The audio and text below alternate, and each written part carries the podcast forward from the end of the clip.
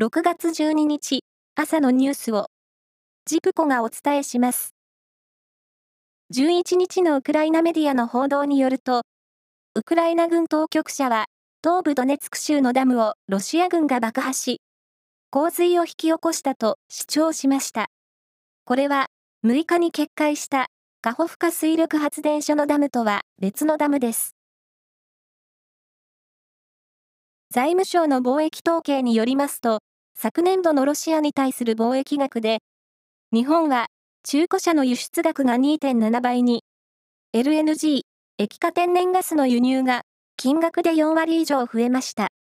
その一方で、自動車部品の輸出額は9割減り、原油の輸入額は7割減りました。イギリスの警察は11日、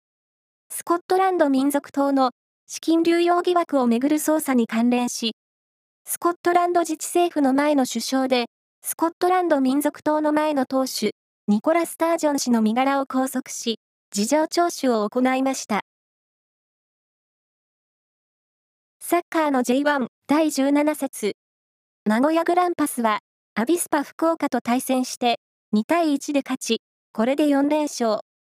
勝ち点を35に伸ばして、2位に浮上しました。テニスの全仏オープンは11日、男子シングルス決勝が行われ、